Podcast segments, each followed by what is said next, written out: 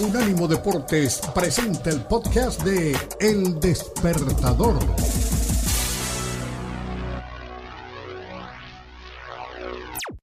Saludamos a esta hora a nuestro mister. Está en Turquía por estos días y desde allá viene con taza de café en mano para hablar un poco de fútbol. Eh, vea Ah, la foto de. Gratacos cuando niño. Mira Ayer más. un bebé, casi casi un niño de leche. No ha cambiado, no ha cambiado. No ha cambiado nadita.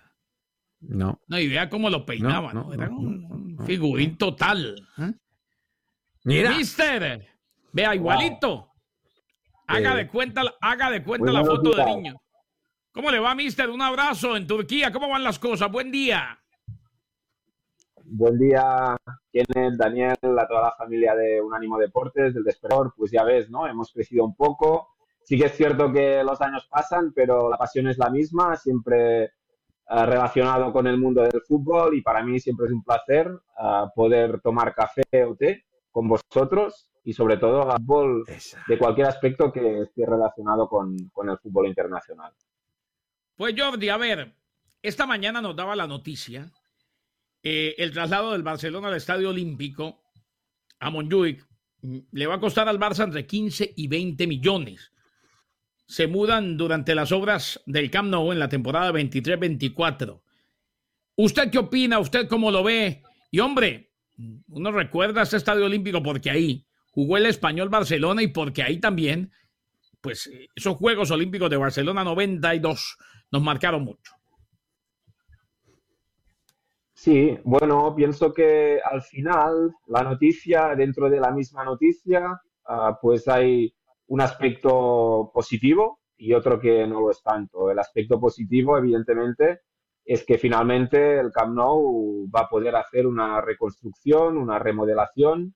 Ah, hace ya muchos años que es un campo que necesita, ah, pues de forma urgente, pues una reconstrucción en muchos aspectos de- del estadio. Esto estaría dentro de la parte positiva, dentro de esta misma noticia, y de la parte no tan positiva, pues sería pues que evidentemente durante la temporada 23-24 pues ah, se tendrá que, jugar en otro estadio. Sinceramente, mm, yo no veo que hubiera demasiadas alternativas que no fueran jugar en el estadio de Montjuic, porque evidentemente el Barça tiene que jugar en la ciudad condal, en Barcelona. Ah, otras opciones, pues no, no darían pues la posibilidad de poder competir tanto en la Liga como en Champions League.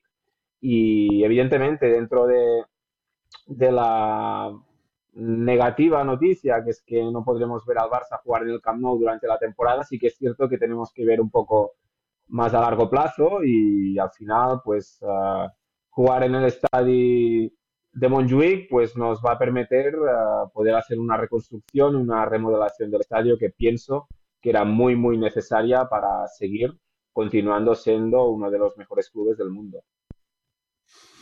Jordi, eh, con el abrazo eh, de todos los martes y, qué gusto que est- estés con nosotros desde Turquía, que nunca he estado por allá, pero ojalá, ojalá algún día coincidamos por allá, Jordi. Em, preguntarte por otro nombre propio. eh, acá te hemos preguntado mucho acerca de Lewandowski y el tema de Dembélé como que se ha quedado eh, atrás y dábamos por un hecho de que salía sí o sí del Barça. Pues bueno, la, información es que se está cayendo lo del Chelsea y que Xavi eh, está pujando fuerte co- con Jean Laporta para que haga ese esfuerzo. ¿Tú ves que esto pase y si eh, se llega a dar, tú cómo lo ves? A ver, ah, esta mañana estaba analizando pues ah, la plantilla del Barça en este sentido.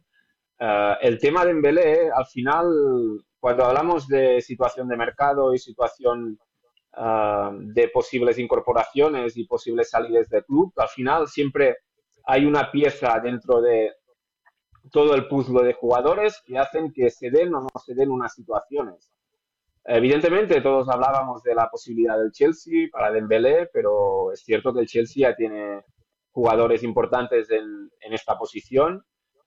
Yo también pienso que si a lo mejor eh, Mbappé hubiera salido al Real Madrid, pues Dembélé, pienso, hubiera firmado por el Paris Saint-Germain, pues él es francés, él pienso puede hacer un buen rendimiento porque es la posición muy similar a la de Kylian Mbappé. Al final Mbappé no ha salido, se ha quedado en el PSG y posiblemente ahora no tendría demasiadas opciones. Ah, y creo que en el Barça está bien. Xavi lo, lo respeta mucho. Ah, y si analizamos un poco la plantilla, ya no solo hablamos de Osman Dembélé o de Lewandowski, ah, a mí sí que me está sorprendiendo un poco, pues, el por qué tanto el club como el entrenador está buscando jugadores que jueguen en posiciones de o de medio centro o de o de interior, ¿no? Como estamos hablando de Bernardo Silva. Pienso que estas posiciones uh, están bastante bien cubiertas. Tenemos a Busquets, está el mismo Kessie, que es el jugador nuevo, está Gaby, está Pedri, de momento está Frankie de Jong, puede estar incluso Nico. Uh, pienso que está bastante bien a nivel de capacidad para marcar diferencias. Yo me focalizaría más en, sobre todo en, Robert Lewandowski, porque pienso que sería un paso importante a nivel de marcar la diferencia a nivel ofensivo, pero sobre todo también a nivel defensivo. Eh, pienso, pienso que sería muy importante pues, que el Barça firmara tanto a Jules Koundé como a Espilicueta. ¿Y por qué digo esto? Porque pienso que son dos jugadores que, que te pueden cubrir cuatro plazas. Eh, son jugadores que pueden jugar de central y pueden jugar de lateral. Eh, evidentemente, el Barça necesita un lateral derecho porque pienso que Sergio Dest y Sergio Roberto, pues no, mm, pienso que no están al máximo nivel para intentar competir a nivel de Champions y porque Jordi Alba también necesita pues competencia en su posición. Y pienso que tanto Condé, que ha jugado también ya de lateral derecho, pienso con la selección francesa, eh, también tiene experiencia muy buena de jugar en, en central. Y luego a Spilicueta pienso que también podría cubrir la posición de central derecho, central izquierdo y siempre si es una competencia porque con el Chelsea pues ha jugado muchos partidos de, lateral, puede jugar incluso de lateral zurdo y con la selección española con Luis Enrique pienso que también ha jugado en esta posición. Pienso que si el Barça eh, se focaliza en fichar a Lewandowski, a Spilicueta y Koundé, pienso que es un paso a nivel de calidad muy importante y que no se centre tanto en intentar firmar a jugadores que jueguen por dentro, porque de estos pienso yo que, que ya, hay, ya hay jugadores que pueden hacer este trabajo. Evidentemente Bernardo Silva es un jugador importante, pero marcar la diferencia en las áreas pienso que tendría que ser Lewandowski, Aspilicueta y Jules. Ahí está para marcar la diferencia, nombres propios, conceptos claros. Hay posiciones ya cubiertas, nos lo dice todo el mister Jordi Gratacos. Señor, un abrazo. Siga pasándola bien, siga tomando café, siga levantando la taza. Qué bueno que vimos esa foto de cuando usted era un niño. Eh, aquí está. Mire, y la taza también. Usted, tenía una cara como, como de santo de estampa. Sí, ahora ya no, ¿eh? No tanto. Eh, Todavía, todavía, todavía se le nota lo, lo, inocente, lo buena gente, lo tranquilo, lo, lo chévere. Un abrazo, mister. Siga disfrutando. El mister Jordi Catacos, pásela bien. Que viva fútbol. Chao, un abrazo. Un abrazo. Un abrazo, Jordi. El mister que muy seguramente la próxima semana ya va a estar en la Costa Brava. Este fue el podcast de El Despertador, una producción de Unánimo Deporte.